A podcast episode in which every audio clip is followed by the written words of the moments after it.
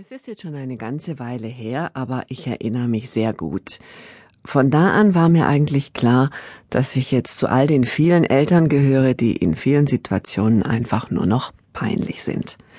Meine große Tochter, die ist damals 13 Jahre alt gewesen, hat mir damals kurz vor ihrer Konfirmation klar und deutlich mitgeteilt, Mama, eins will ich dir sagen, ich will auf gar keinen Fall, dass du rot trägst. Rot, muss ich dazu sagen, ist meine Lieblingsfarbe und ehrlich gesagt, ich war erstmal ziemlich verblüfft. Ich habe die Szene sehr eindrücklich in Erinnerung behalten und nicht nur ich, auch Vivian, die heute 16 Jahre alt ist, erinnert sich noch gut. Ich wollte nicht, dass du rot trägst, weil dann wärst du zu arg rausgestochen und dann würden alle Eltern und alle Kinder halt auf euch achten und euch anschauen und dann würdet ihr zu arg rausstechen. Und was daran ist peinlich? Ja, Man kann dir doch wurscht sein, du könntest doch stolz sein, wenn deine Mutter raussticht. Nein, weil ja, weil das dann halt so auffallend ist und wenn es nicht passend ist in der Kirche, dann ist es halt peinlich. Und warum sollen die Leute nicht gucken? Das war, das ist einfach peinlich, okay? Ich meine irgendwie schon klar, dass ich mir Mühe gebe, das zu verstehen, aber ganz ehrlich, an manchen Tagen ist es mir auch schon auf die Nerven gegangen, dass immer alles peinlich ist. Vor allem, weil ich es manchmal gleich doppelt zu hören bekomme. Meine zweite Tochter ist jetzt gerade 13 Jahre alt geworden und findet mich eben auch häufig peinlich. Da heißt es dann im Chor zu Hause, Mama tu dies nicht und Mama tu jenes nicht. Und wenn meine Jüngere mit ihren besten Freundinnen zusammen ist, können sie allesamt ohne jegliche Mühe Beispiele nennen, wann ihre Väter oder meistens die Mütter peinlich sind. Also da habe ich eine gute Geschichte. Meine Mutter saß neulich mit mir in der Bahn. Gegenüber von uns saß ein netter Junge. Und der war eigentlich ruhig, hat seine iPod-Stöpsel gerade aus dem Ohr gezogen. Dann stößt mich meine Mutter so an die Schulter, so, gell, der sieht süß aus. Und das hat er natürlich voll mitbekommen und ich bin total rot geworden. Also sowas ist peinlich, weil da gibt sie dann immer ihre Meinung dazu ab und ja. Also mir ist zum Beispiel peinlich, wenn ich mit meiner Mutter einkaufen bin und sie laut singt im Supermarkt und alle Leute uns anschauen und meine Mutter aber trotzdem einfach fröhlich weiter singt. Dann würde ich am liebsten auch einfach so tun, als ob ich überhaupt nicht zu ihr gehöre. Das ist auch oft peinlich, weil die Eltern sind dann immer so laut und rufen dann irgendwelche Peinlichkeiten raus. Ja, komm, Schnuggiputzi. Also jetzt nicht so übertrieben, aber irgendwie so ein Spitzname und so. Und man kann es nicht wirklich beschreiben, warum Eltern so richtig peinlich sind.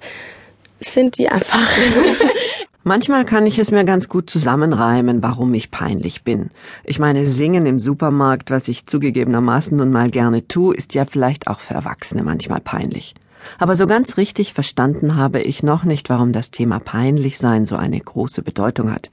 Ich frage nach bei der Kinder- und Jugendlichenpsychotherapeutin Christiane Lutz in Stuttgart.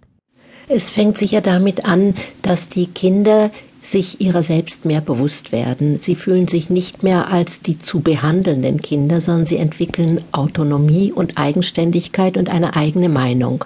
Und da ist der erste Punkt sicher der, dass sie nicht mehr äh, möchten, dass an ihnen herum erzogen wird, dass man sie korrigiert und sagt, so musst du das machen, das erwarte ich von dir, das solltest du.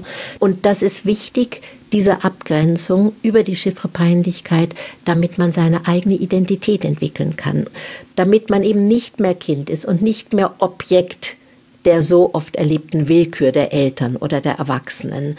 Man macht nicht so, wie man sollte. Das ist genauso in dieser Zeit, wo man einfach ein schlechter Schüler wird, wo man grundsätzlich keine Hausaufgaben mehr macht, in dieser Anti-Rolle ist, um sich selbst zu finden.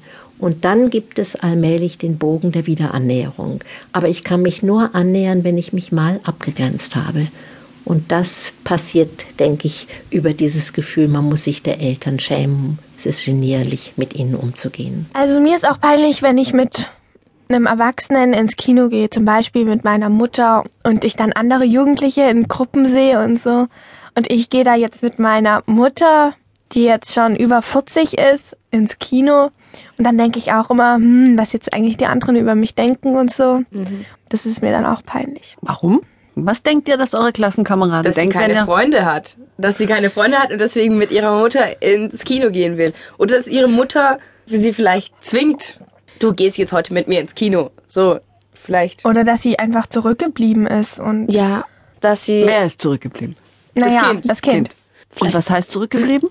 Ja, zurückgeblieben heißt, dass man einfach noch ein bisschen anders lebt, dass man vielleicht dann mit 15 noch so ist wie mit 10. Vielleicht noch ein bisschen kindisch an. Ja, dass man einfach zurück nicht so dazugehört. Kindlich. kindisch Ja. und nicht so ähm, Dass einem beliebte Freunde hat. Und Ja.